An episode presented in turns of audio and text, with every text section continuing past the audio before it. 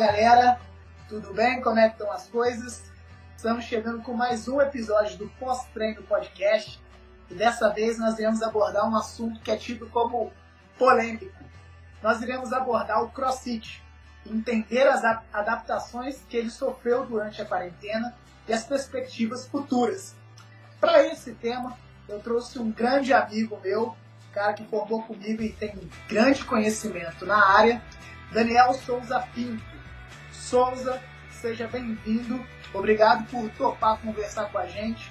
Obrigado por vir esclarecer um pouquinho dessa temática para a galera que está nos ouvindo.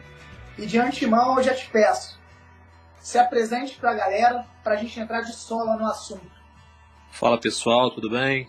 Bom dia, boa tarde ou boa noite, dependendo do horário que você vai escutar.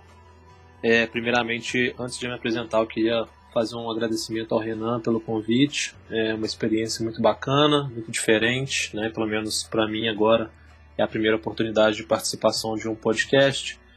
Então, é, é, até um pouco nervoso, ansioso, né? Obviamente em níveis pequenos, mas é porque tudo que é novidade causa algum tipo de constrangimento, algum, algum nível de estresse no nosso organismo, né? Mesmo pequenininho.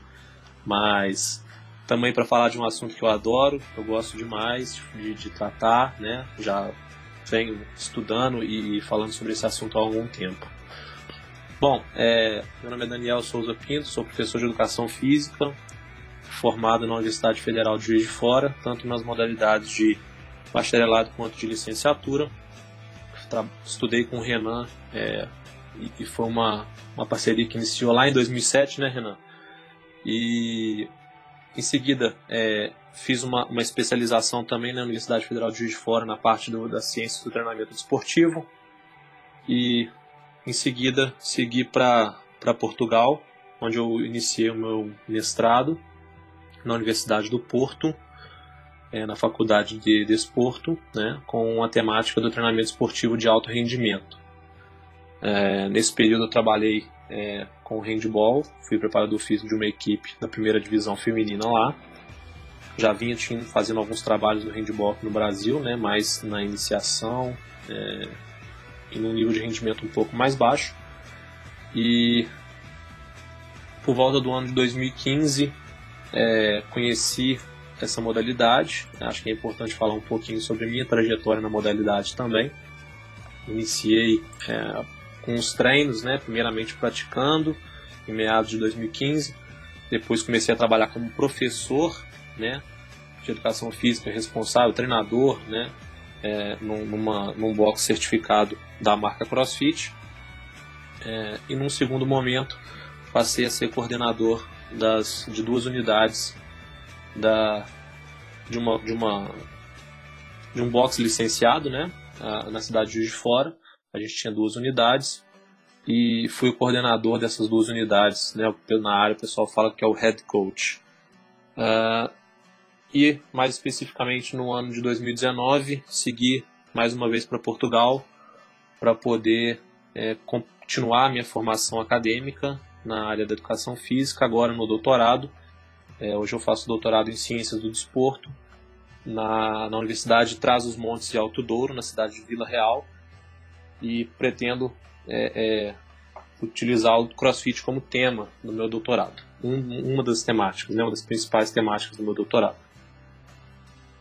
Boa, boa Daniel, boa esposa, boa meu parceiro. Cara, de antemão eu vou te falar, relaxa. Relaxa, a ideia aqui é a gente ter um bate-papo descontraído, mas que nesse bate-papo a gente consiga entreter a galera e levar conhecimento. E como vocês puderam ver, conhecimento é o que não falta para ele. Currículo de alto nível, gabaritado, e é um cara que, que entende muito do assunto que nós vamos abordar hoje. E por isso é um cara que eu respeito. Como ele disse, nós começamos a nossa trajetória 7 e ao longo desse período, desses 13 anos, já viajamos várias vezes para fazer culto, é, discutimos alguns métodos, coisas cara que eu tenho uma admiração muito grande e meu respeito. Souza, vamos começar já vamos entrar de porque tem bastante pergunta aqui e é um assunto bem interessante. Cara, o que, que é o CrossFit? Ele é um esporte? Ele é um método? Ele é um tipo de treino? O que, que é o CrossFit? Fala pra mim. Bom, o nome CrossFit é, refere a uma marca, né, que foi criada na, nos Estados Unidos na década de 90 e o fundador da marca se chama Greg Glassman. Ele é um cara que gostava de, de andar de bicicleta, tem um passado na, na ginástica, né? E ele resolveu juntar umas, uns processos né, ligados ao treinamento dele. Ele já tinha uma prática também do levantamento de peso e tal. Gostava muito de andar de bicicleta, como eu falei. E buscou é, associar esses elementos e, form, e, formou, e formatou um método. Né? Ele criou uma metodologia de treinamento. É, que com, e, e mais para frente ela foi é, evoluindo para uma prática esportiva competitiva. É, a marca CrossFit foi registrada oficialmente no ano 2000, né? É, e começou a se disseminar pelo mundo. Bom, fazendo rapidamente uma linha do tempo aí, né?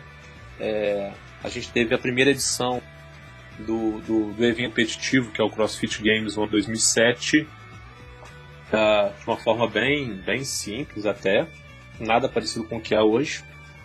E em 2009, é apenas nove anos depois da criação, é que essa marca chega no Brasil uh, e ela vem cada vez mais crescendo. O Brasil é o país é, que tem mais box no mundo após os Estados Unidos, que é obviamente o local onde esse, essa, essa modalidade está mais disseminada. Né? A gente tem mais de mil box credenciados, eu não sei agora depois do período da pandemia, esses números ainda estão um pouco é, nebulosos, vamos dizer assim, né? conta de tudo que afetou a parte econômica e tal, que vem afetando, né? É, a gente não sabe ainda quantos boxes vão se manter filiados à marca, porque a afiliação ela, ela tem uma, uma, uma um custo, né? Mas é, inicialmente os atletas e, e, os, e, os, e os estabelecimentos se vincularam à marca, né? mais recente aí as pesquisas científicas começam a migrar uma outra perspectiva que é uma abordagem mais uh, acadêmica, mais científica mesmo, né, do, do, do, método. E aí a gente desvincula o nome da marca porque uh, não é necessário que você, enfim, pague alguma coisa para essa marca ou que você divulgue essa marca para poder praticar isso. Não, você pode utilizar o método, né, fora da, da marca em si. Então a gente tem algumas nomenclaturas que são utilizadas, né? São, é o Functional Fitness, tem o treinamento funcional de alta intensidade, é, treinamento multimodal, né? Então a gente tem algumas, algumas outras nomenclaturas que podem ser utilizadas. Bacana, bacana, Daniel. E assim, é... você falou no nome do criador do CrossFit, é, não é um assunto que nós iremos abordar hoje, mas ele entrou em uma polêmica há pouco tempo, né? E inclusive vendeu a marca. Mas bora, vamos tocar. Então você falou que o CrossFit é um método que. É, e qual que é o objetivo desse método? Já que ele engloba tantas valências. Ele quer te deixar mais forte, ele quer te deixar mais rápido, ele quer te deixar com uma ginástica melhor. Qual que é o objetivo da modalidade? é até de forma a complementar a sua, a sua, sua pergunta inicial, né? Uh, o CrossFit, na verdade, ele quer deixar o participante mais bem condicionado, tá? De uma maneira geral, é essa, beleza? Uh, Para isso, eles têm é, uma série de fundamentos metodológicos, né? Que se baseiam em, em, na realização de movimentos funcionais, é, e, e, movimento funcional seria aqueles movimentos naturais do ser humano, que tem um padrão de recrutamento é, mais universal, mais global. São movimentos que é, são complexos, são movimentos que são é, multiplanares, vários planos de movimento, né, vários músculos, várias articulações em, em, em utilização ao mesmo tempo. É, o CrossFit tem é, um conceito de saúde né, muito, muito bacana e muito diferente de muitas que se passa muitas vezes nas, nas instituições acadêmicas até, né, é, que é, assim, às vezes é um conceito um pouco limitado, né? A CrossFit tem como referência que existe um contínuo né, de saúde.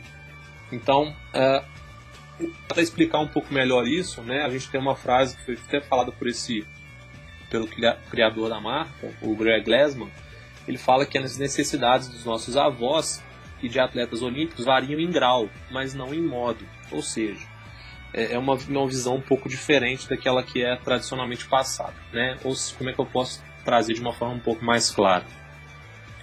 É, a gente mede parâmetros de saúde né, de uma certa forma e que esses parâmetros de saúde podem ser levados para um nível de condicionamento e até mesmo de, de, de otimização né, desse condicionamento a nível máximo. Por exemplo, é, a gente mede é, é, a capacidade de consumo de oxigênio, né, que é o VO2 máximo, famoso VO2.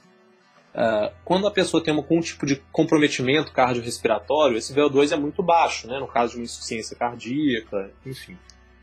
Quando a pessoa está num nível de bem-estar, vamos dizer assim, com alguns parâmetros normais, dentro da normalidade, essa pessoa vai ter um VO2 razoável. Né? Se a gente for pegar dentro de uma, de uma classificação, o VO2 dela vai estar num nível razoável. Né? Se ela for, inclusive, sedentária ou com um nível de treinamento baixo.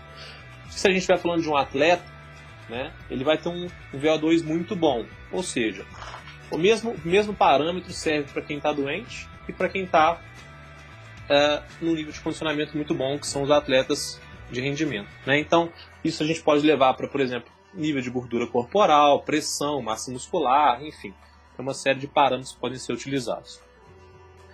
E, e, e focando é, ainda na, no, no, no, CrossFit, né, na parte dos objetivos e tal, a ideia é justamente é, promover esse condicionamento através de uma série de, de, de fatores, né?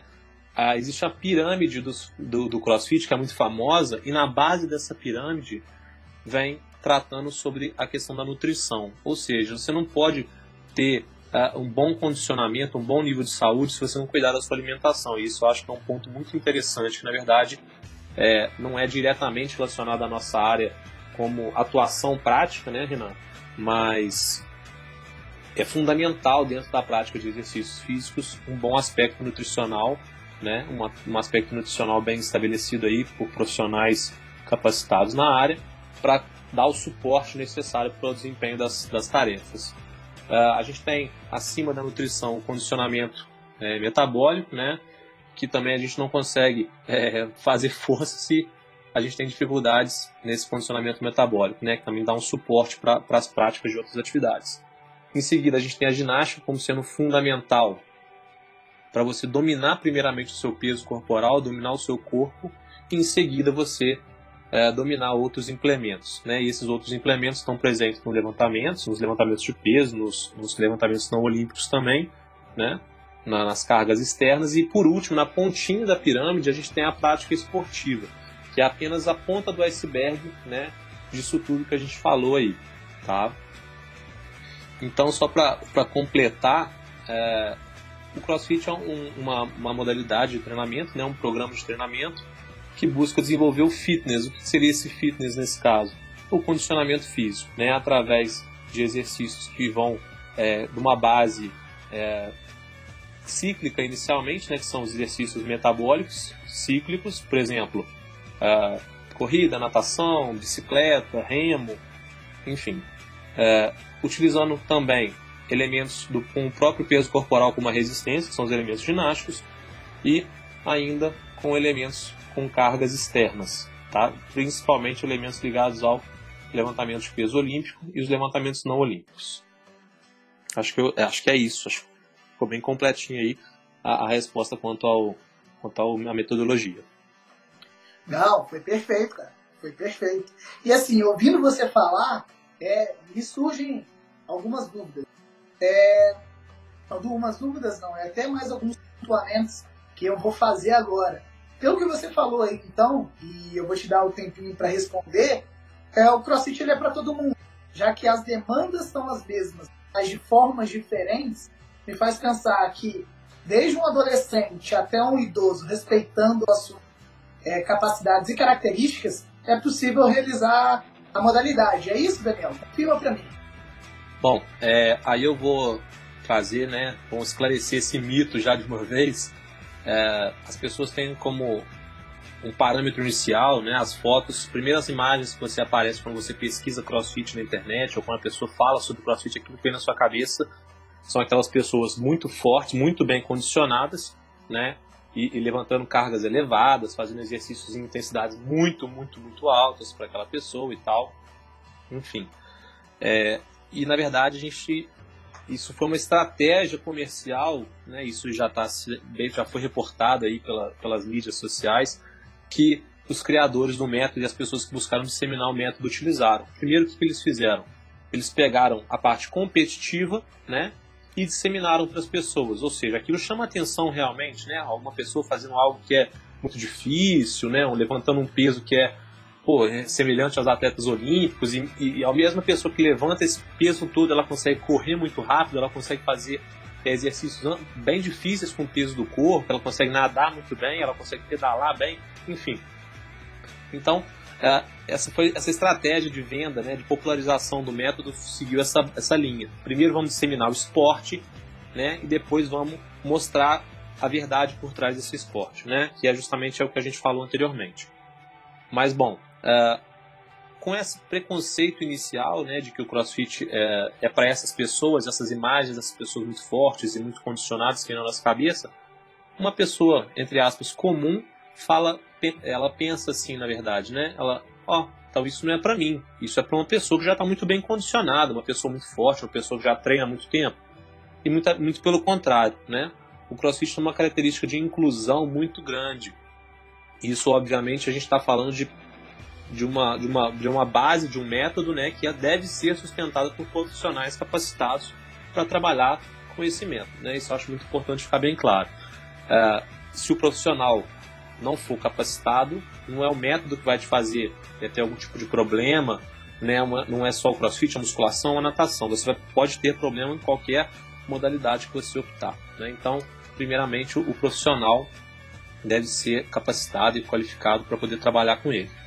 E aí, se o profissional te der esse suporte, vai ser muito interessante, você vai perceber que o treino, ele inicialmente ele é proposto né, pensando no aluno mais desenvolvido daquela, daquela, daquele estabelecimento. Né? E aí ele vai ser escalonado, ele vai ser adaptado para qualquer pessoa que quiser fazer um treino ali. Né? Pode ser a minha mãe, uh, seu irmão, a minha filha, ou enfim, meu avô, sei lá. Se a, se a gente falar assim, o treino tem que ser intenso, tudo bem. Um dos, um dos princípios básicos do CrossFit é um treinamento intenso, né? A definição conceitual de CrossFit é treinamento funcional feito em alta intensidade, constantemente variado. Então, bom, movimentos funcionais. Qualquer pessoa precisa agachar, por exemplo, quando ela vai ao banheiro. Qualquer pessoa precisa, em algum nível, né, óbvio que variando de acordo com, com as necessidades individuais, precisa carregar uma determinada carga, precisa subir uma escada, precisa se deslocar, né? Então, esses movimentos funcionais estão presentes para todas as pessoas de uma maneira geral. Executados em alta intensidade. Bom, bom é, tenho que lembrar que a alta intensidade ela não é um padrão que vai ser idêntico para todo mundo. Por exemplo, quando eu falo de volume de treino, penso, por exemplo, assim, uma hora de treino. Uma hora para o Daniel é uma hora para o Renan. Isso é igual. Mas se eu penso assim, Daniel, você vai fazer o trabalho hoje é, de força na sua intensidade máxima. A minha intensidade máxima que eu suporto talvez seja diferente da intensidade máxima que o Renan suporta, ou que qualquer um de vocês que esteja ouvindo suporta para determinado exercício. Né? Então, cada um vai trabalhar no que é, intenso, no que é intensidade elevada para você. Né? E o terceiro ponto, que é a variação constante, é, e eu gosto muito dessa, de falar sobre isso, porque as pessoas acham que é assim, fazer qualquer coisa qualquer dia, né? E não é nada disso. Uh, você ter variação é muito diferente de você fazer coisas aleatórias, tá? Então, inclusive, tem um, esse é o nome de uma, de uma programação de, de CrossFit que tem na internet, que é vendida de um americano, né? É variado, não aleatório, né? Varied, not random, que é no, no, no inglês. Então, é, é importante deixar claro esses aspectos. Qualquer pessoa pode praticar o CrossFit, né? E essa pandemia, essa essa adaptação aí que a gente vai precisar fazer, a gente vai falar isso mais para frente provavelmente, é, vai mostrar que a gente pode adaptar dentro de casa os treinos, né? Então, se eu consigo fazer muita coisa dentro de casa, por que não extrapolar o que é feito dentro de uma box, por exemplo, para os meus avós que vão fazer um exercício dentro de casa, né? Se eles tiverem, obviamente, com uma orientação profissional, né? Então, é, esclarecendo esse mito já, né? Qualquer pessoa pode praticar o CrossFit. A gente tem exemplos aí de crianças que praticam, né? Tem o CrossFit Kids, que é um programa de treinamento específico para crianças e é muito bacana. É, ele, eu já assisti algumas aulas, né? Eu já presenciei algumas aulas e, e é um negócio assim realmente muito, muito legal, muito divertido, muito lúdico, muito desafiador e as crianças adoram, né? É, inclusive tem artigos científicos que já buscaram levar é, trabalhos com, com, crianças e jovens, tá? Dentro das escolas. É, é existe um trabalho feito na Austrália, se não me engano, que foi tiveram resultados bem interessantes a nível motivacional. É, adolescentes na formação, ah, mas meu filho não pode pegar peso porque ele vai atrapalhar o crescimento. Isso é um mito também, né, do trabalho de força, do treinamento de força, a gente já sabe. Inclusive o treinamento de força, se bem feito, ele estimula o crescimento, né, enfim, estimula a secreção de hormônios do crescimento, entre outros, que auxiliam nesse processo, né, nos processos de crescimento tecidual. Então, assim, as pessoas muitas vezes têm um medo por conta dessa imagem inicial que vem na cabeça delas, né? Então, recentemente, o que o pessoal da CrossFit fez? Reformulou todo o processo de marketing. Então, ao invés de disseminar os atletas, né, altamente condicionados, muito fortes e tal, eles começaram a mostrar que qualquer pessoa pode fazer. Então, se você entrar no CrossFit, tem uma série de pessoas que são obesas, tem pessoas idosas, tem crianças, né? Imagens dessas pessoas fazendo os treinos que são propostos, né? Justamente por quê? Porque a modalidade é inclusiva, né? O caráter de, de de inclusão é muito forte no CrossFit. Inclusive na, no, no local onde eu treino, é, tem uma, uma turma exclusiva de crianças, tá? Que é, já, como eu falei agora há pouco, eu acompanhei algumas, algumas boas vezes os treinos e é fenomenal o trabalho que é feito, né? E, e já acompanhei também o trabalho de uma turma que chama 60 mais. A turma é exclusiva para pessoas com mais de 60 anos. Então todo o ambiente é modificado para que essas pessoas se sintam acomodadas. Porque se você pensar, Renan, é, você, uma box de crossfit, né? Você imagina já essas pessoas suadas, fortes, sem camisa e tal, os jovens. Um monte de corpo escultural, beleza, bacana demais. Aí você imagina um senhor de 70 anos chegando nesse ambiente, aquela, um, um funk ou uma música, um rap, sei lá, um hip hop pesadão, alto, tocando, essa pessoa não vai se sentir ambientada. Então, esse é um dos principais problemas ainda né, né, nessa, nessa disseminação aí para essa população idosa. Então, é, como eu falei, no, no, local onde eu treino, é, eles programaram uma turma que é exclusiva para esse público, né, e que aí todo o ambiente é reformulado e isso cria uma, uma um, um, ambiente de treino mesmo com um habitat ali quase que natural para aquele grupo, né, muito muito interessante, desde a música até a forma como o professor é, é, organiza a aula é, é tudo muito interessante. Então na prática, né, se a gente tem profissionais qualificados e pessoas sensíveis às necessidades de cada grupo, uh, a gente tem sim a possibilidade de adaptar os treinos para qualquer pessoa. Cara, isso é, isso é genial. A, a sua resposta é genial por vários aspectos, assim. E, e, de quebra você veio respondendo outras perguntas que vão seriam as próximas perguntas, né?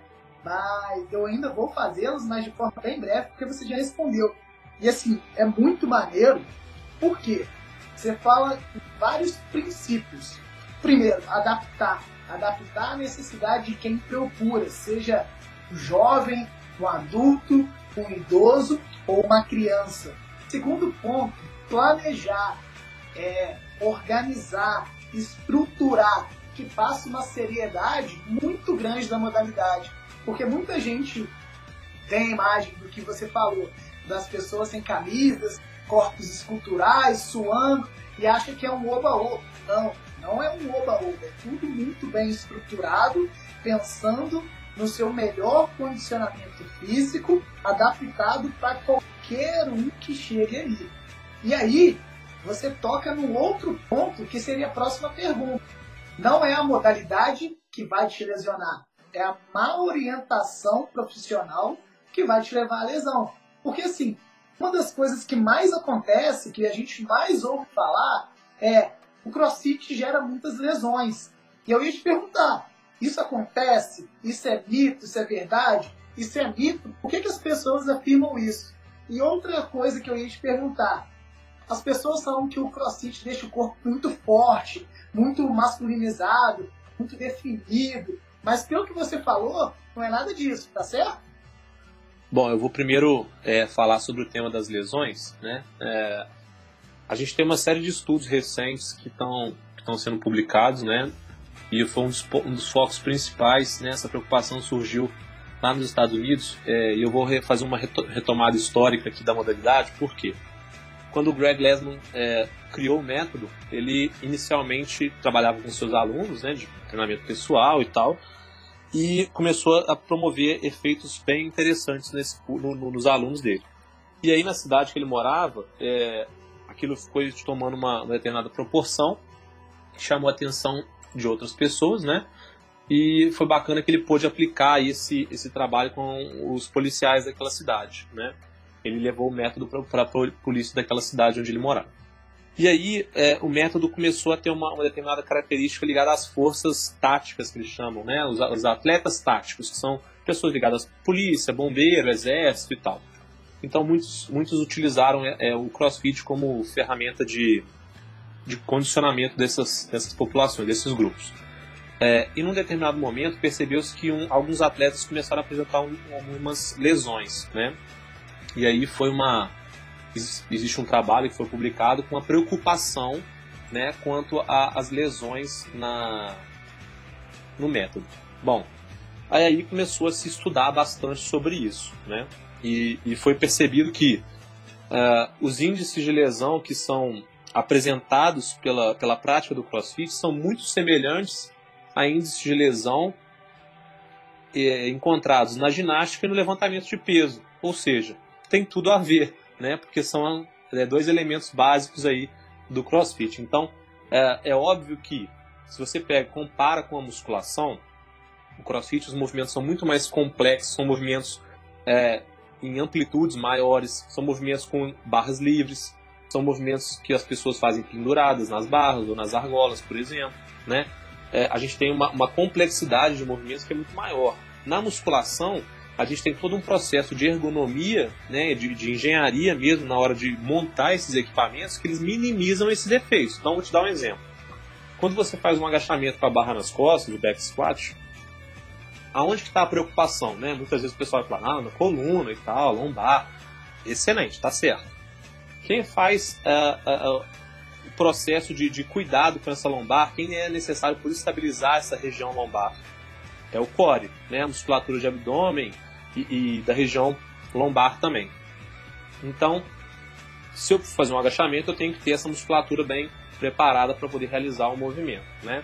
Senão ele vai possivelmente pode ser feito com é, é, níveis de força é, realizados em, momentos errados e até em, em, direções erradas e aí a gente pode vir até o tipo de lesão que é o que a gente não quer.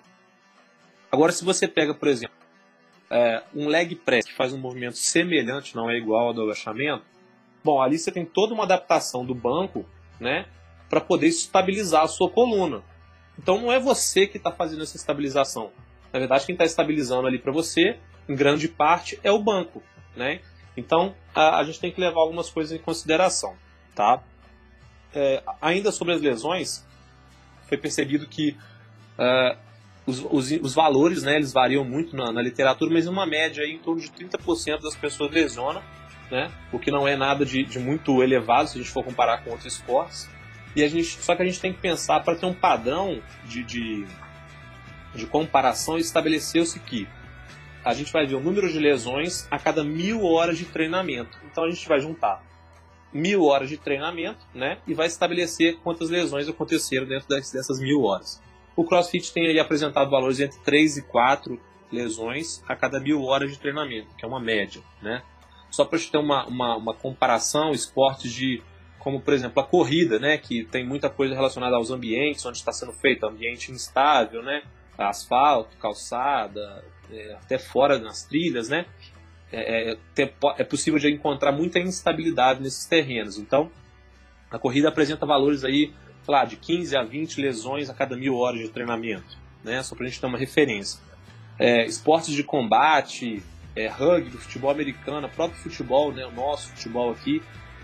Cara, isso aí são valores muito mais elevados do que a prática do crossfit. Então, na verdade, assim, é, o CrossFit não tem esse contato, o CrossFit não tem essa instabilidade na maioria das vezes, né?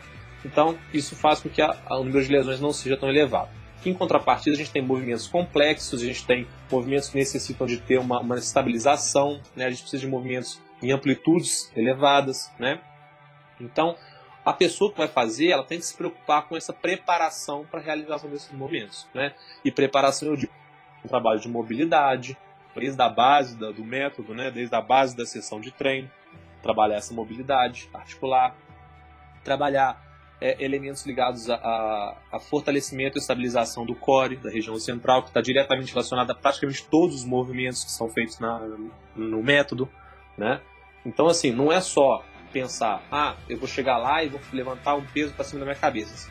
Se o professor te deixar fazer isso sem você estar tá preparado, a gente tem um problema aí profissional, como a gente já citou. Né? Então, é, o professor tem que ter o cuidado em orientar essa progressão do aluno. Né? Então, essa palavra de progressão é muito interessante. O aluno chega, ele começa para pegar uma, uma um, levantar um peso, né? Vamos fazer um exercício de levantamento olímpico. É, ele começa com um, uma, um bastão de PVC, né? Para aprender o que? O movimento, a técnica, sequência, a sequência de movimentos, né? Ah, em seguida, ele começa a fazer os exercícios só com uma barra. Aí ele vai fazendo bem feito e tal. E aí ele tem que ir progredindo aos poucos. Não é chegar já colocar um monte de peso e achar que vai levantar aquilo para cima da cabeça de qualquer jeito. Não é assim, não pode ser assim. Né? Então tem que existir uma preocupação e, e essa preocupação deve é, partir do profissional que está à frente. Tá? É, só lembrando aqui, né, a gente tem uma outra, uma outra é, progressão que é básica dentro do CrossFit, que é ensinada também, que é primeiro, né, a parte mecânica, ou seja, primeiro você faz a técnica correta, né, para você evoluir para a próxima etapa. A próxima etapa é você apresentar consistência. Como assim? Você fazer aquela técnica correta várias e várias vezes. E por último, depois que você apresentar uma técnica correta, é, executar essa técnica correta várias e várias vezes, aí sim você vai ir para a parte da intensidade ou da carga, né? Que aí vai ser colocar peso, progredir nesse aspecto. Beleza? É, vou te pedir desculpa, cara, eu esqueci dessa parte da pergunta. Você falou sobre lesões e tinha uma outra parte também. Não, eu te lembro. Pode ficar tranquilo que eu te lembro, porque tá bem maneiro e eu fui anotando algumas coisas aqui e eu vou te fazer a pergunta e depois a gente retoma, porque tem umas paradas, tem umas anotações aqui bem interessantes. É, a outra pergunta que eu te fiz é que tem um mito de que o crossfit deixa o corpo muito forte, muito definido, e pelo, vendo você falar, está é, é, tá muito mais associado ao que a modalidade queria vender no início do que é uma realidade mesmo. É, isso é verdade? Eu estou certo na minha afirmação? Realmente a modalidade deixa o corpo muito forte? Bom, é, aí eu vou vou fazer uma breve crítica à, à, musculação, e não, não é a todas as pessoas que praticam a musculação nem outras modalidades, tá? O crossfit tem uma característica que é o, a, a, o desafio, né? Você se desafiar e você tentar evoluir sempre, né? Você tentar fazer melhor os movimentos, você fazer os movimentos é, mais difíceis, né? Enfim, você se desafia sempre. Então, os treinos têm como base ou você realizar uma determinada tarefa mais rápido possível, dentro das suas limitações, ou você, dentro de um determinado tempo, fazer o maior número de repetições. Né? São basicamente esses dois formatos de treino. Tá? E com isso você acaba se desafiando. Né? Quando você se desafia, você chega próximo aos seus limites. Né? Então, se você se desafia, por exemplo, a, a fazer força, e você chegar aos seus limites de fazer força, você vai ter uma resposta do seu organismo, né? E Assim como a gente tem na musculação séries e repetições e cargas e descanso, no CrossFit a gente também tem isso, né? Só que aí o domínio é um pouquinho diferente, tá? Isso vai acontecer enquanto você está descansando, por exemplo, no exercício que você vai levantar uma barra do chão, você vai estar tá correndo, ou vai estar tá pulando corda, ou vai estar, tá, enfim, fazendo uma outra tarefa, tá?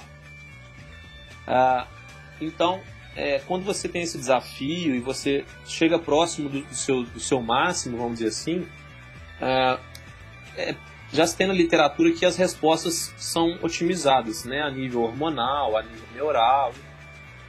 E aí eu vou, eu vou voltar àquela coisa que eu falei que ia fazer uma crítica na musculação, mas vou trazer não uma, uma, uma questão é, é, de visão pessoal minha, tá? Eu vou trazer, tem um estudo que fala, eu, se você quiser eu posso até procurar aqui, depois eu passo o nome, né, do autor e do, do, do título. Uh, esse autor avaliou uma série de pessoas que faziam supino nas academias e ele percebeu que aproximadamente 90% das pessoas faziam com uma carga abaixo daquela que era recomendada. Como é que foi esse trabalho? Eles faziam supino, os, investigadores pediram para os participantes fazerem com a carga que eles faziam 10 repetições na academia, né? Vamos supor, o cara pegava 20 quilos de cada lado na academia, no supino, é, e ele foi para fazer o estudo. Agora você vai pegar esses 20 quilos de cada lado e você vai fazer o máximo de repetições que você aguenta o cara 15, 20, 25 repetições às vezes, a nível máximo, né? Então, muitas vezes a gente tem uma, uma, um problema na prescrição, que é o aluno entender que ele deve sim chegar num patamar de esforço elevado para conseguir ter os benefícios. E muitas vezes, às vezes até para você que está ouvindo aí, né? Se você está muito confortável dentro de uma determinada carga na academia, é, pode ser, pode, né? Pode ser que você esteja é, é, com problemas aí em relação à obtenção de resultados justamente por isso. E no CrossFit o que a gente fala é que não tem muito migué, né? não tem muita enganação. Então, se você tem que fazer o seu máximo, você a princípio deve se esforçar para conseguir fazer o seu melhor, né? Então isso já, já gera aí uma, uma, uma série de, de esforços que é um pouquinho diferente da musculação, que muitas vezes a galera dá aquela enganada, né? Uma outra coisa é que a gente treina com essa variação constante, esses movimentos funcionais que são complexos e são globais. É, a gente treina as musculaturas de uma maneira geral. Então, por exemplo, as mulheres, quando chegam para treinar, elas começam a ter muita dificuldade, no, geral, né, com os exercícios para membros superiores, né, as empurradas e as puxadas. Então, elas chegam com essa dificuldade porque o background, o histórico delas, né, é, é, é de muitas vezes é, escapar desses treinos para meus superiores. Ah, não gosto, não é o meu objetivo e tal, tudo bem, né? Mas se a gente pensar em necessidade, elas também precisam, obviamente, de treinar os membros superiores, né? No CrossFit, então, é, não tem essa de, ah, eu não vou fazer um exercício para braço, eu não vou fazer tal coisa, só quero abdômen e perna. Não, não tem isso, né? Então, a gente vai ter um desenvolvimento aí completo do, do corpo e as pessoas vão perceber, e, a gente tem como relato dos alunos aí, é, que elas percebem mesmo a, a, a, evolução, né, de uma maneira geral, seja dos membros inferiores, membros superiores, até mesmo abdômen, a nível de fortalecimento, estabilização, capacidade funcional, né, de execução das tarefas do dia a dia, isso é muito importante, né? E a pessoa muitas vezes ela entra por uma, uma questão estética né, na prática do CrossFit, isso eu acho meio bacana ali trazer, ela inicialmente ela se insere na prática do CrossFit porque, ah, CrossFit é intenso, não sei o que, eu vejo aquele pessoal lá na, na internet tal, tudo percentual de gordura muito baixinho, abdômen trincado, né, que o pessoal fala, e eu, eu quero ficar assim também, beleza. Aí quando ela começa a se desafiar, a perceber que esse desafio realmente gera uma motivação muito grande, ela deixa isso de lado, isso passa de ser uma preocupação inicial né? Tudo bem, ela quer parecer bonita e tal, a pessoa quer parecer bacana, né, e tal. Ok, não tem problema. Mas ela pensa que o desafio, a, a vontade de melhorar o seu desempenho naquela prática e de fazer os movimentos mais difíceis, de evoluir dentro da prática do CrossFit, começa a ser prioritário em relação a, aos aspectos estéticos. Né? E aí a gente está falando de motivação, né? E, e, é interessante perceber que a motivação intrínseca, que é aquela que normalmente cria uma maior aderência às práticas, elas é, estão relacionadas ao desafio e ao prazer, né? Elas são muito mais presentes no CrossFit do que em outras modalidades. É, deixa eu ver se eu entendi bem, então, Sul. É, o CrossFit, em comparação com a musculação convencional, ele oferece resultados melhores porque ele trabalha é, com cargas mais próximas do seu limite enquanto na academia as pessoas vão deixando meio de lado, vão ficando muito na zona de conforto e, e não chega perto do que seria seu, seu, seu, seu, sua carga submáxima, sua carga próxima da máxima. E você falou em um outro ponto também, que é maneiro. Porque assim, na musculação, a, a, os aparelhos, a ergonomia dos aparelhos que você disse, eles auxiliam muito na sua é, manutenção da postura, estabilização, e isso acaba inibindo a ação da sua musculatura, principal fator. E como no CrossFit, movimentos mais globais, movimentos mais que você tem a exigência do, do corpo inteiro, da execução e da ação todo, acaba que você melhora e tem resultados é, mais visíveis. É, é, bem por aí, né? Bom, é, na verdade, quando eu falei de, de chegar ao máximo, de, de, próximo do máximo, não necessariamente é só em relação à carga, né? Pode ser, por exemplo, em relação ao número de repetições, a sustentação de uma determinada para fazer uma tarefa, enfim. É, e aí o pessoal da musculação não fica bravo comigo, mas é realmente é, é, verdade, né? Que a gente percebe que muitas das pessoas, quando chegam na musculação, elas não estão ali é, dando aquilo que é prescrito inicialmente, como eu falei e foi e falei para vocês até a respeito de um estudo que foi comprovou isso, né? Mas obviamente não são todas as pessoas que enganam desse jeito, tá? Show, show. É, e Souza, eu queria que você falasse um pouquinho da, de como é treino de crossfit, porque muitas pessoas só veem a parte principal do treino, que é onde o bicho realmente pega, mas não sabe que antes tem a preparação, os educativos, mobilidade. Fala um pouquinho dessa estruturação do treino, de um dia de treino, só para quebrar essa imagem que a galera tem de ser um negócio muito bruto, muito agressivo. É, na, na, prática do CrossFit, normalmente as sessões tradicionais aí elas duram aproximadamente uma hora, né? E até isso é uma, bem comercial, porque se encaixa num quadro de horário de hora em hora e tal. É, as práticas normalmente têm esses 60 minutos dividido em quatro etapas, né? Dentro dessas quatro etapas a gente tem a preparação para o movimento no início, né? Que é muito ligado ao trabalho de mobilidade articular, tá? Que vai promover aí esses ganhos na, na, numa amplitude de movimento e tal. É, em seguida, a gente tem um aquecimento né, mais geral. Esse aquecimento mais geral ele pode estar diretamente relacionado a uma, um fortalecimento de alguma fraqueza, alguma deficiência, né? ou pode estar mais é, focado aí na, no movimento que vai ser feito em seguida. Nessa terceira parte, a gente tem o skill, que é um treinamento de alguma habilidade técnica, e não necessariamente a só a parte técnica de, de sem peso, né? A gente pode trabalhar a técnica com algum tipo de sobrecarga, ou inclusive essa técnica pode ser, por exemplo, através de um ganho de força específico, né? Eu posso colocar um trabalho de agachamento, por exemplo, dentro dessa parte técnica.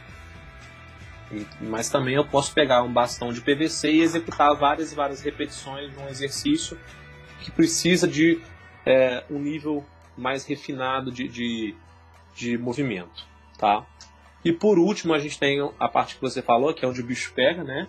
É, que é a parte do WOD, Workout of the Day, né? Não existe uma tradução perfeita, mas é mais ou menos aí o treino do dia, que aí vou voltar naqueles domínios que eu falei. Ou você tem uma tarefa para ser cumprida o mais rápido possível, ou então você tem um determinado tempo fixo, né? E você vai fazer o máximo de repetições ou de rounds possíveis dentro desse tempo. Maneiro, maneiro. Porque assim, muitas pessoas elas, elas o treino, o boxe, e acham que, que é aquela loucura de gente correndo, peso batendo o tempo todo. E isso é uma realidade. Isso é a menor parte do, do treino. Porque existe toda uma preparação, uma estruturação, é, educativos, parte técnica o Daniel falou no início, é, é tudo muito bem planejado, tudo muito bem estruturado. É um método que preza muito pela qualidade. Ele já falou isso aqui, mas eu vou repetir. Antes de você bater peso, subir peso, fazer os movimentos mais complexos, você vai construindo essa base de movimentos durante o tempo para aprender. E aí, depois que você aprende, você começa a executar com cargas. Não é aquele samba do crioulo doido, não é aquela bagunça que muitas pessoas pensam. E, Daniel, já que você já tocou nos assuntos do boxe, é, você falou, o crossfit é, é uma modalidade que é muito social, ela gera muita interação entre as pessoas. E uma prática comum também da modalidade compartilhamento de equipamentos. E a gente está num momento de pandemia, a gente está num momento de isolamento. Como que você imagina que, que vão ficar os boxes é, pós-pandemia? Porque vai ter que ser respeitado o espaço, o equipamento não vai ser, poder ser compartilhado. Como que você está enxergando essa nova realidade? É, realmente a gente tem uma, um sentimento de comunidade muito forte, né? As pessoas que pertencem a um determinado box, a um determinado estabelecimento, elas ficam se tornam muito amigas, muito parceiras e, e essa é uma, uma verdade muito grande. Uh, quanto à questão dos materiais, as, os estabelecimentos têm se preparado, né, para para receber os alunos, né? Inclusive algumas cidades já estão com processo de reabertura e tal. E eu, tenho acompanhado de alguma forma isso aí pelas mídias sociais, né? Visto que em Juiz de Fora ainda não foi possível essa reabertura. É, o que, que eles têm feito de uma maneira geral, assim, pelo, pela, minha, pela minha visualização? Uh, tem se separado kits de materiais, né? Então separa-se uma barra masculina, uma barra feminina, é, uma corda, um kit de anilhas, presilhas e tal, entre outros materiais, né? Um kettlebell de algum peso e tal.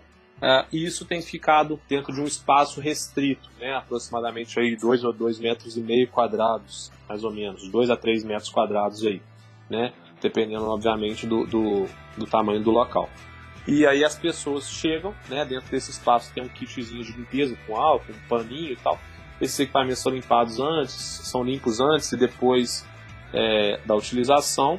E realmente aí a gente vai ter a, a, essa essa preocupação, né, de não compartilhar esses materiais. Então, e, e além disso, as medidas de, de, de higiene e de, de, precaução, né, têm sido reforçadas, né, a verificação da temperatura, é, a, não utilização do bebedouro coletivo, né, cada um leva a sua água e tal.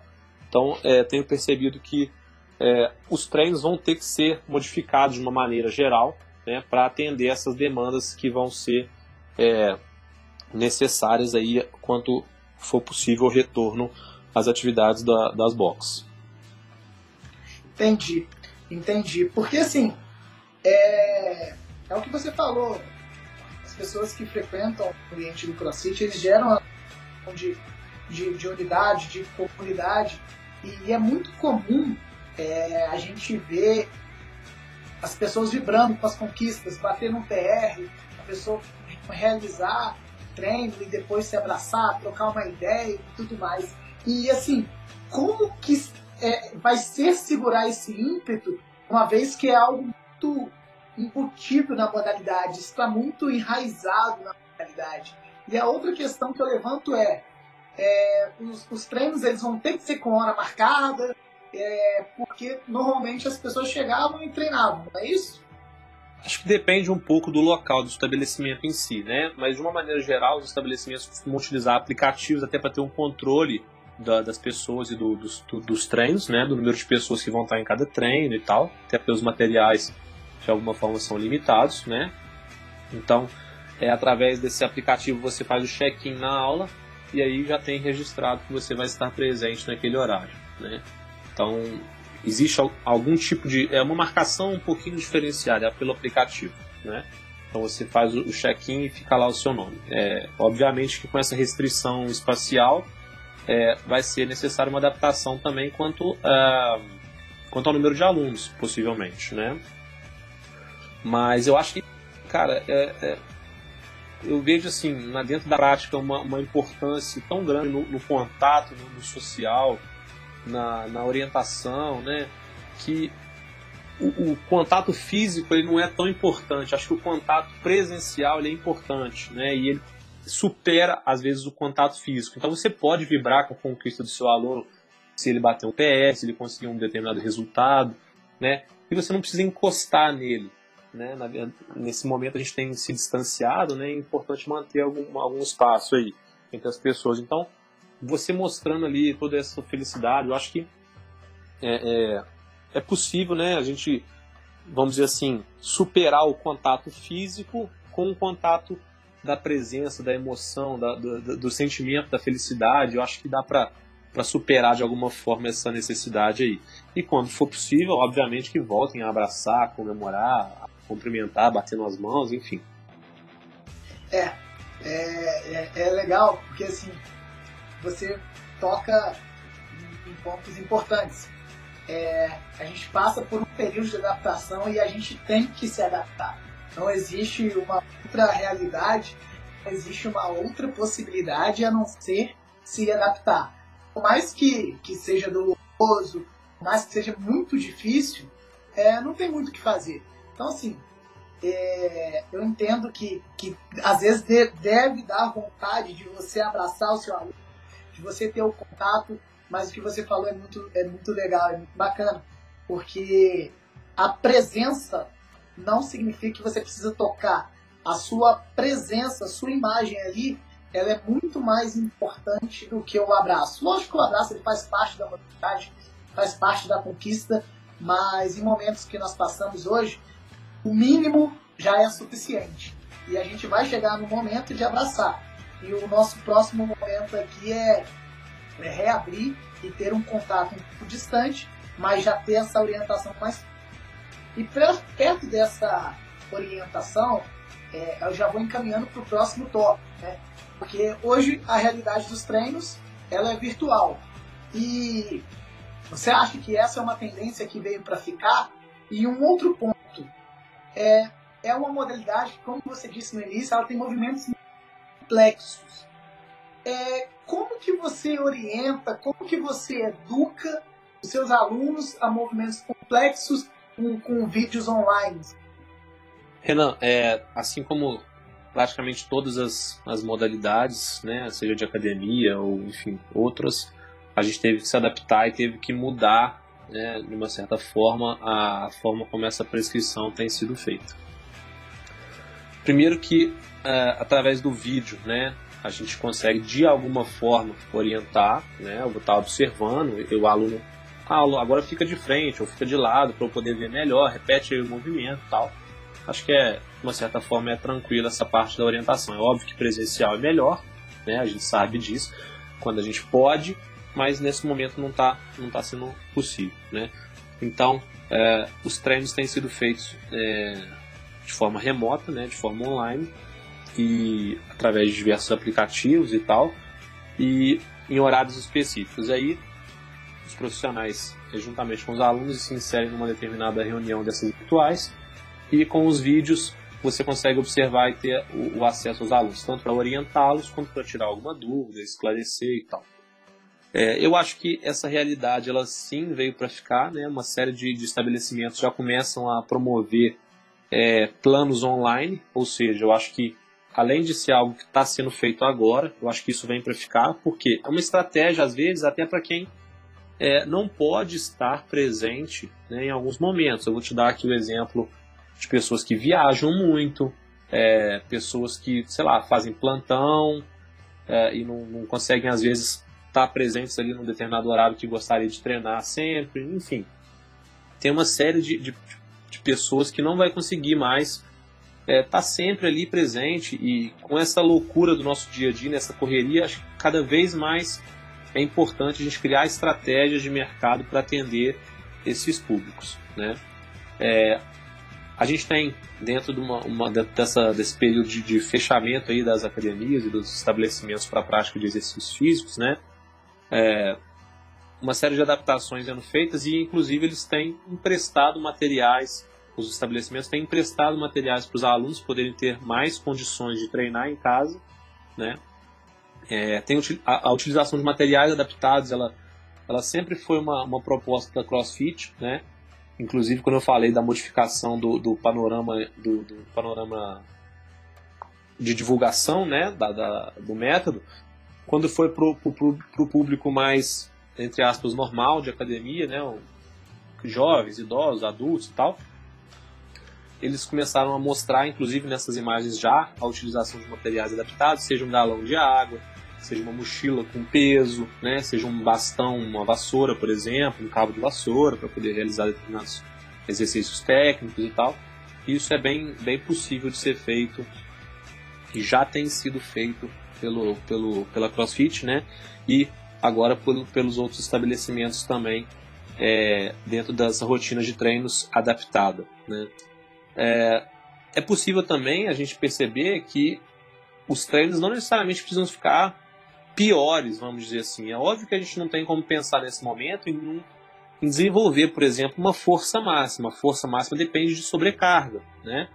É, é, difícil a gente pensar em uma sobrecarga máxima agora nesse período no qual a gente está dentro de casa. Né? Então, é, a preocupação do aluno nesse momento deve ser em manter a sua saúde física, a sua saúde mental, uma manutenção do seu condicionamento, ao invés de pensar em desenvolver ele, né? É, todo mundo tá, as pessoas não que não competem, então, então tem que ter esse, esse, pensamento, né? Não tem como eu pensar agora em querer desenvolver muito as minhas capacidades, sendo que eu não tenho as condições necessárias, pelo menos materiais, para isso, né? É, inclusive, é, observando também planilhas né, de treinamento online através das mídias sociais, eu acompanho alguns, alguns uh, Instagrams de, de, de, programações de treino e tal. É, já existe hoje é, uma, as programações que fazem separação, por exemplo, programação tradicional, regular, a programação para quem, por exemplo, tem só, só halteres, a programação, por exemplo, para quem não tem nenhum material, né? Então eles já têm também se adaptado de alguma forma para poder atingir um público maior com isso. Boa, maneiro, maneiro, porque assim, é, você já vem introduzindo as perguntas, porque eu acho que essa, essa possibilidade de, de empréstimo que, que, que os blocos estão fazendo é uma boa saída, mas a gente sabe que, que isso em algum momento vai acabar, porque as retomadas elas, elas vão na retomada eles vão precisar desse material e, e você falou de do CrossFit ter se adaptado dele ter adaptado essa nova fase dele com bastões, é, galões de água e tudo mais, isso já vem muito para a pergunta que, que é muito rotineira hoje em dia. É possível realizar crossfit em casa? É possível ter resultados? E tem como treinar o crossfit sem material? Você que começou a introduzir essa resposta, mas aprofunda um pouquinho para a gente. É, vou te fazer uma, uma resposta bem clara já de início. É possível sim. Né? Eu tenho feito dentro da minha casa e, e, eu moro num apartamento relativamente pequeno e eu consigo fazer é, os treinos dentro da minha casa. Eu, obviamente que eu peguei alguns materiais emprestados, né? porque eu tenho algum acesso às pessoas e, e isso facilita de alguma forma, mas os alunos, de uma maneira geral, conseguiram também ter esse acesso. É, primeiro que a gente tem uma das principais ferramentas, que é o nosso próprio corpo, né? É, a utilização do peso corporal ela, ela nos dá uma, uma, uma, grande variedade de, de exercícios, de combinações que são, se bem exploradas, elas podem ser bastante interessantes, tá? É, se a gente conseguir adaptar algum material, né, por exemplo, uma mochila com livros pode se tornar uma sobrecarga interessante, né? É, o próprio bastão que vai ser feito pelo, pelo cabo da vassoura, ele pode ser, pode, a gente pode ter um trabalho técnico bastante interessante com ele né? Ah, garrafas de, de, garrafas de água, de refrigerante cheias né, de, com areia ou com própria água mesmo. Ah, enfim, tem muita coisa que pode ser utilizada. Né? Uma cadeira para você fazer uma subida, um, um apoio para outros, outros exercícios e tal. Então é, é, tem muita coisa que dá para ser feito. Né? Eu vi na, na, internet bastante gente fazendo também com toalhas e lençol é, uma espécie de TRX adaptado, né? aquela fita de treinamento suspenso adaptada que dá para prender na porta. Eu vi muita gente postando isso na internet e eu acho que é uma possibilidade bacana para trabalhar exercícios de puxada, principalmente, né? E com a criatividade a gente pode utilizar outras coisas, né? Acho que dá para dá, dá sim para adaptar, dá sim para a gente poder ter bons resultados e boas sessões de treino, né? Mas é como eu falei, a gente tem algumas limitações, seja espacial, seja material, né? Então, a, a, a, eu, eu, acho que é uma das mensagens que eu gostaria de deixar é que quem treina e tal, e que está muito preocupado com desenvolver alguma capacidade nesse momento, né, que fique tranquilo que não é o momento apropriado para pensar em desenvolver muitas coisas agora. A ideia agora é manutenção dessas capacidades, do, condicionamento, né, de alguma forma, é, pensar numa saúde, um bem-estar, numa saúde física, um bem-estar, numa saúde mental também, como sendo é, fatores principais, pelo menos é o que eu penso. Não, verdade. É, galera, obviamente que o objetivo é sempre ganhar e melhorar, mas nessa fase que a gente se encontra, a manutenção é o mais importante. é, não ficar parado é a chave do sucesso nessa hora, porque o ficar parado vai te trazer muitas consequências e consequências graves. Então não preocupa com eu estou ganhando força ou não, eu estou melhorando ou não. Preocupa em se movimentar. Independente da modalidade, independente do, do esporte, se movimente. E sempre com uma boa orientação. Beleza? É, ô Sou, é, me veio uma pergunta aqui agora que é, eu vou retomar lá, na, lá nas. Cara, vai ter que ser respeitado o espaço de dois metros e meio, dois metros e tudo mais.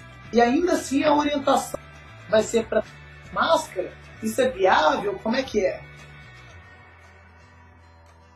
É, a utilização de máscara ela tem sido recomendada, né? E eu não, eu acho que tem alguma, existe algum nível de, de diálogo e de reflexão que deve ser feito quanto a isso. Né? Eu até ouvi o podcast do pessoal falando sobre a corrida do, do Eric, do Gal, e, e eu visualizei uma, uma recomendação da, da OMS quanto à utilização da máscara na corrida, né? Eu pesquisei aqui. Cara, é, é, até complicado, né? Porque a máscara, quando ela fica muito molhada de suor, ela acaba se não tendo o efeito esperado. Então, não sei se, se a utilização dessa máscara, dependendo da, da, do tipo de treino a ser feito, deve ser utilizado ou não. Eu acho que realmente existe alguma, alguma deve ser feito algum diálogo. A princípio, eu acho que a utilização é uma, uma, uma necessidade básica, né, que as pessoas devem, devem seguir essa recomendação né, da, da dos, dos órgãos responsáveis. E, enfim, talvez levar uma máscara sobressalente para evitar que fique é, utilizar a máscara molhada, duas, três, talvez, né? Eu acho que é a melhor opção, né, para a gente poder nos prevenir, né, e, e evitar causar algum tipo de, de comprometimento aí a outras pessoas. Né? Então, se a gente tem essa questão de uma máscara molhada ser é, pouco eficiente e tal, leva duas ou leva três, eu acho que é a melhor opção nesse momento, sim. Acho que é viável, inclusive, para concluir a, a, minha resposta, acho que é viável, né? É, é necessária e acho que é possível ser feito na prática. Bacana. É, é bem legal isso daí, porque eu acho que período ainda maior, seis, oito, talvez 12 meses, essa vai ser uma das nossas realidades, né? E, Daniel, você falou de algumas dificuldades é, treinando em casa e tudo mais. Os exercícios muito focados em é, puxar, eles são mais difíceis de executar, tanto de puxar quanto os, os levantamentos, terra, é, e tudo mais. Você tem alguma dica, alguma orientação para esses tipos de treino, alguma, algum exercício a mais? É uma das perguntas que chegou da galera aqui. Uma pergunta muito bacana. Uh, existem algumas possibilidades, né? Tem essa, quem tem a possibilidade de, de adquirir aquelas barras que são é, fixadas na parede, ótimo, né? A gente passa a ter uma, uma, um número muito maior de possibilidades.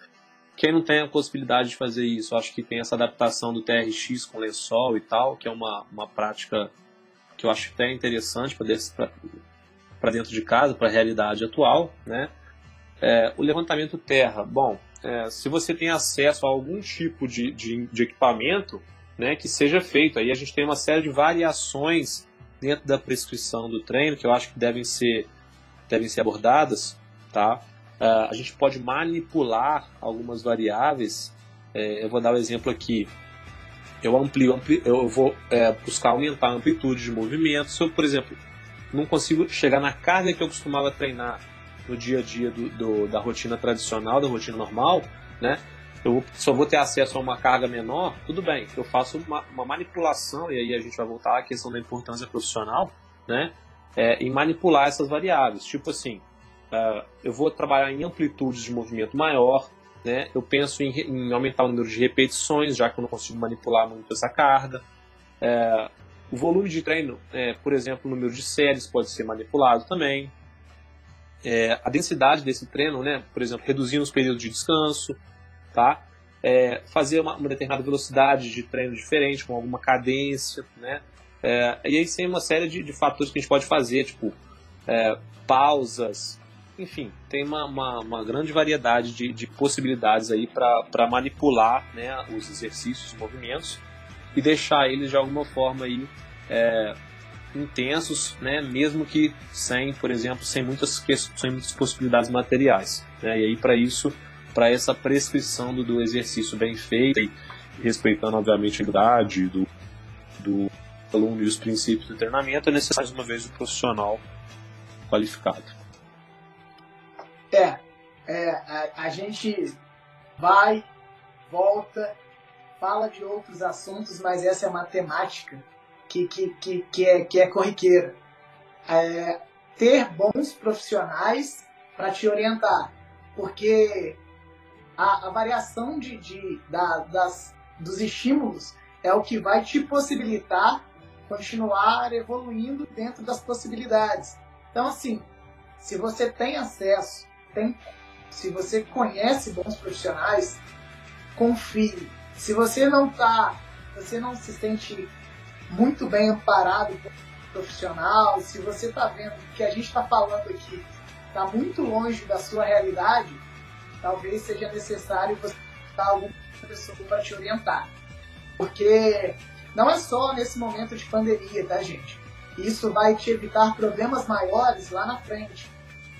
Um profissional que não está bem embasado, que não sabe o trabalho que está fazendo, ele pode gerar lesões e, e, é uma coisa que a gente fala dentro do meio. As lesões aparecem é, muito lá na frente. Você nunca vai é, relacionar foi um exercício ou um período que você andou treinando errado, errado exercício. Beleza? E Daniel, a galera quer saber também. É, eu já fiz outras perguntas que eu fui introduzindo elas durante a nossa conversa, mas essa é uma que apareceu mais vezes. Como intensificar os agachamentos livres é, nesse período que está treinando em casa. Você já falou de variar os métodos, utilizar as variáveis. Tem alguma outra forma? Bom, primeiro que o agachamento é uma, um exercício que a gente consegue fazer com o nosso peso corporal e isso já ajuda muito, né? É, eu vou voltar a bater na tecla da, da, de algumas variáveis do treinamento, né? Da amplitude de movimento, número de repetições, número de séries, é, intervalo de descanso, enfim. Tem uma, essas variáveis podem ser manipuladas para deixar o agachamento um pouco mais, é, vamos dizer assim, mais próximo daquilo que seria feito dentro de uma academia ou dentro de um box de crossfit, tá? Se você tem a possibilidade de utilizar alguns materiais, melhor ainda, né? Que a gente consegue é, mais, mais combinações ou mais possibilidades de exercício.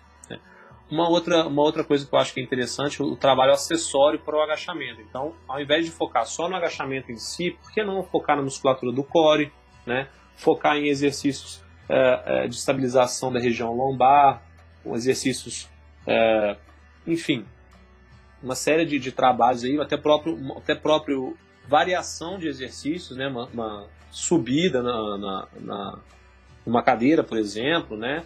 que a gente chama de step up, uh, é, uma, é uma boa possibilidade, né? A gente trabalhar, é, enfim, elevação do quadril, tem uma série de exercícios que podem ser feitos que são auxiliares e que tem muito, trazem muito benefício para o próprio agachamento em si. Então, eu acho que é, é, é interessante também lembrar que não é uma, uma, um trabalho exclusivo de agachamentos que pode ser feito. A gente tem uma, uma, uma, uma gama de exercícios que são auxiliares e que vão complementar esse trabalho que já é feito de uma forma muito boa pelo agachamento em si. Cara, você tocou ponto que o professor Gustavo Dalpra já tinha conversado comigo no nosso primeiro episódio do podcast. Ele falou, cara, já que eu não consigo é, melhorar é, a relação de carga dos meus alunos, já extrapolei as variáveis e tudo mais, eu vou trabalhar nos exercícios que vão ser auxiliares para aquilo que eu quero. Porque eu conseguindo melhorar é, a relação de força entre as musculaturas, desenvolver melhor nessas áreas que eles eram mais fracos, consequentemente conseguir trabalhar melhor no exercício principal. E casa muito com o que, com o que você falou agora. O agachamento em si, para melhorar, para intensificar, não é só focar no agachamento você pode focar em outros exercícios, outros músculos acessórios que vão te ajudar posteriormente no, no agachamento. Você concorda com isso, né? Com certeza. E aí a gente tem. Enfim, eu acho que parece até redundante ficar falando várias vezes sobre isso, mas eu, se você tiver um bom profissional, ele vai saber te auxiliar em quais exercícios fazer para poder é, complementar esse trabalho feito pelo agachamento, né? E não, não fazer nada que possa colocar a sua, a sua segurança em risco, né? Nada que possa promover algo que, é, que não, não é desejado aí, por exemplo, uma lesão e tal, uma dor, enfim. Bacana, bacana. Souza, a gente já já está chegando no final e a gente conversou de, de assuntos bem legais, em pontos importantes. A gente abordou um assunto que ele é que ele é tá muito em alta hoje, que é o CrossFit e a realização de, dessa atividade dentro de casa, a, o retorno das box. A gente abordou muitos assuntos importantes.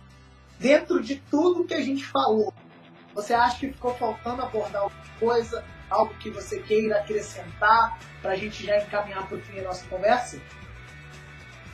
Ah, eu gostaria de frisar, Renan, que primeiro, né, o CrossFit é uma modalidade muito inclusiva, então se você tem curiosidade para conhecer, se você tem algum interesse pela prática, mas nunca teve, entre aspas, uma coragem, nunca teve a possibilidade de experimentar, eu acho que você deve experimentar, deve se dar o direito de experimentar e deve dar a possibilidade do CrossFit lhe mostrar né, o que, que ele pode te oferecer de positivo, né? É, muitas pessoas, é, eu vejo relato de muita gente que fala assim, ah, eu não gosto de jogar bola, eu não gosto de praticar esporte, eu não gosto de correr, é, eu não gosto de musculação, então nunca me, me, me, me, inseri em nenhum grupo de atividade, me encontrei no CrossFit, né, por qualquer que seja o motivo. Então, ah, muita gente que não se insere no, no, grupo de quem vai pedalar, no grupo de quem vai correr, no grupo de quem vai malhar, né, tem tem afinidade pelo CrossFit, que na verdade faz um pouco de cada coisa, né? É, enfim, é, eu acho que é, é interessante dar a possibilidade de mostrar é, o que o CrossFit pode trazer de bom, né? E a gente tem muitas coisas boas que podem ser trazidas, se feito de forma correta, né? Assim como qualquer exercício, tá? É, tirar esse mito de que lesiona, na verdade, qualquer atividade gera um risco, galera, né? Qualquer, seja um futebol final de semana, seja uma corrida na rua, qualquer atividade tem um risco e se a gente tiver uma boa orientação, uma, uma consciência, uma conscientização e uma educação desse aluno, né, também é importante, é, a gente vai ter uma prática saudável, né, é, a, a, possibilidade de você estar tá adaptando os treinos para a sua possibilidade. Se um dia que você está mais estressado, mais cansado, bom, naquele dia você faz um treino com é, cargas, ou seja, menos peso numa barra, faz um determinado movimento adaptado, não tem problema, né? Eu acho que isso é importante que fique claro. Uh, especificamente sobre a, a, questão da pandemia, eu acho que é, é, a gente tem, tem, tem percebido aí muitos, muitos, muitas questões ligadas à comercialização do CrossFit que vão vir para ficar mesmo, né? A gente falou sobre essas coisas do treino online e tal. Acho que isso vem para ficar, por mais que a parte presencial seja muito, muito interessante, muito importante, né? É, a gente atende um público maior quando a gente tem essa possibilidade dos treinos online. Eu acho que eles vêm para ficar assim.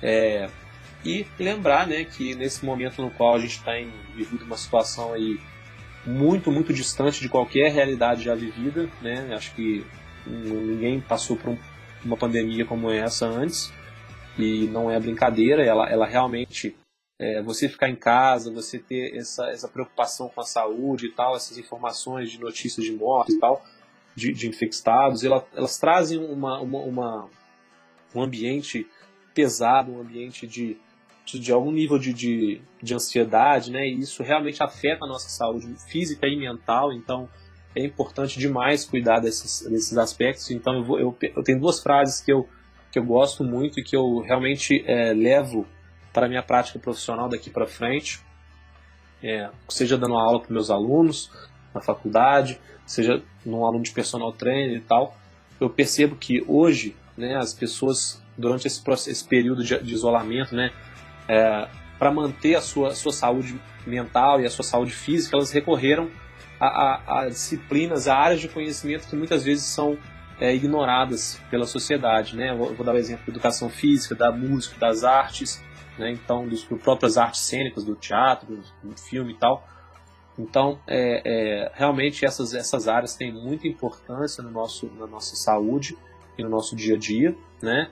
E trazia uma, uma outra frase que eu fiquei bem, bem interessado e fiquei reflexivo quanto, quando eu li ela, foi que é, essa pandemia ela trouxe para gente que a prática de exercícios físicos ela é muito, muito, muito importante, né?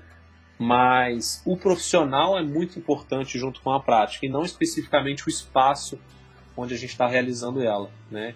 Então a, a importância do profissional e da, da prática em si, ela é muito, muito maior do que o espaço onde você realiza ela. Né? Então acho que dá para a gente refletir, pensar um pouquinho nisso aí e levar como ensinamento aí desse, desse período tão complicado que a gente está vivendo.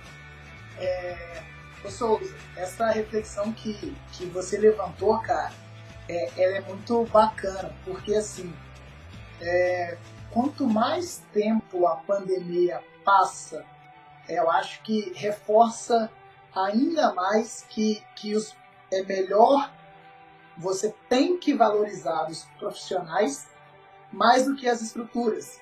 É, a gente está passando por um momento de transformação e eu acho que é um momento que, que vai ser algo mais é, permanente, algo que vá é, realmente perdurar daqui para frente, que são a, a valorização de, de, dos bons profissionais.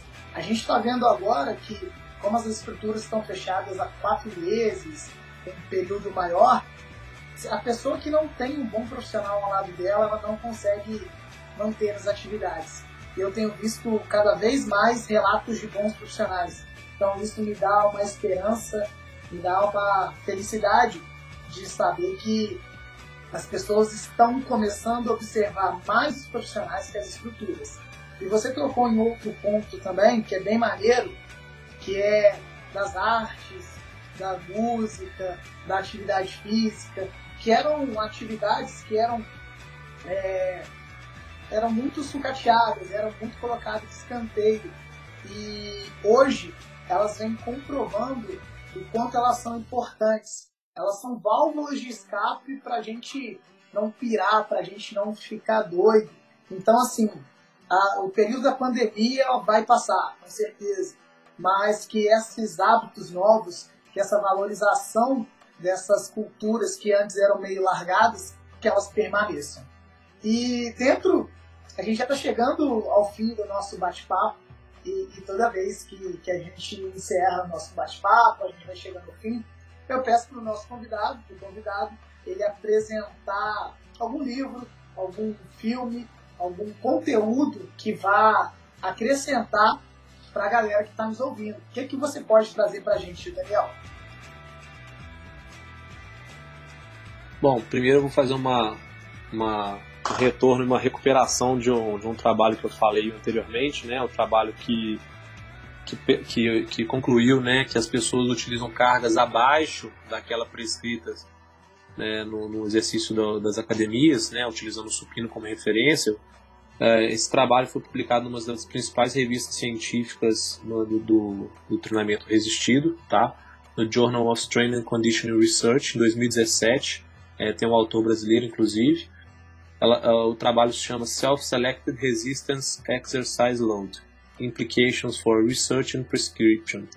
Então, uh, esse trabalho ele, ele, ele é bastante interessante porque ele mostra que a gente tem dificuldades, às vezes, na, na, própria transmissão da informação, na própria comunicação com o aluno. Né? Então, cabe ao professor também é, otimizar a sua comunicação no seu trabalho. Tá? Isso aí só foi uma, uma retrospectiva que eu fiz quanto, a, quanto ao que eu tinha citado antes. Bom, é, sobre orientação aí, é, de livros e filmes e tal, eu vou deixar aqui é, algum, alguns endereços de Instagram. Né? Eu gosto muito do, do Ramires Tibano, né? é um autor de diversos artigos e, e, até de um livro, é um autor brasileiro né? que fala sobre crossfit. Ele tem um livro que se chama Programas de Condicionamento Extremo, Planejamentos e Princípios. Eu gosto bastante desse trabalho, que dá uma, uma visão geral assim, sobre o crossfit programação de treinos de crossfit. Né? Que é uma coisa muito complexa, que tem que ser cada vez mais estudada. É, tem um outro professor chamado Renato Massaferri, eu gosto bastante da forma como ele traz os conteúdos. Né? É, aqui de Juiz de Fora tem o professor Marcelo Ricardo, do CrossFit Juiz de Fora, que eu gosto bastante também de alguns conteúdos que ele posta, conteúdos técnicos sobre CrossFit, eu acho bacana. Né? É, e acho que é isso. O próprio livro do Ramires também é uma, uma leitura bacana para quem é da área aí, né? Cara, e tem muita, muita coisa bacana aí sobre, né, sobre o CrossFit Games, tem documentários na Netflix, eu acho que são, são fontes de, de, de, de entretenimento bem legais aí que a gente pode ter como referência. E também até às vezes de superação, de desafio pessoal, mostrando como, como é possível a gente também é, se desafiar, né, competir com você mesmo e buscar sempre é, melhorar. Né? 1% todo dia é sempre melhor do que nada. Ah, Renan, eu vou deixar os meus contatos aí para caso alguém queira é, perguntar, comentar, entrar em contato por qualquer motivo, né? Eu estou à disposição para colaborar e ajudar dentro daquilo que eu puder, tá bom? O meu Instagram é Souza Daniel P, Souza com Z e no final P de pato, tá? É, e podem entrar em contato, mandar mensagem lá que é, se tiver ao meu alcance ajudar, eu estou à disposição, beleza? E quem sabe, se for necessário também, a gente troca e-mail ou WhatsApp é, para poder, poder contribuir no que eu puder, tá bom? Boa! Aí, galera, tem, tem bastante conteúdo aí que o Daniel deixou. Livros, Instagrams, fontes de conhecimento, site do CrossFit. Então, assim, vá buscar, vá lá, procure no, eu vou deixar o contato do Daniel também, caso vocês queiram tirar alguma dúvida mais específica. Ele está de portas abertas para responder todo mundo. E Daniel, para a gente finalizar o nosso bate-papo, é, qual que é a mensagem que, que você deixa final para a galera que está nos ouvindo?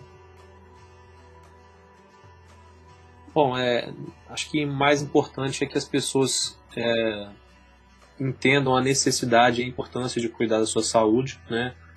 E agora eu vou não só falar de crossfit, mas agora eu vou falar de saúde de uma maneira geral. É, a saúde está diretamente atrelada ao exercício físico, né, uma prática constante de exercícios físicos, sejam eles é, ligados ao crossfit, sejam aulas de dança, seja corrida, seja um ciclismo indoor, ciclismo mountain bike, por exemplo, seja a própria musculação, seja yoga.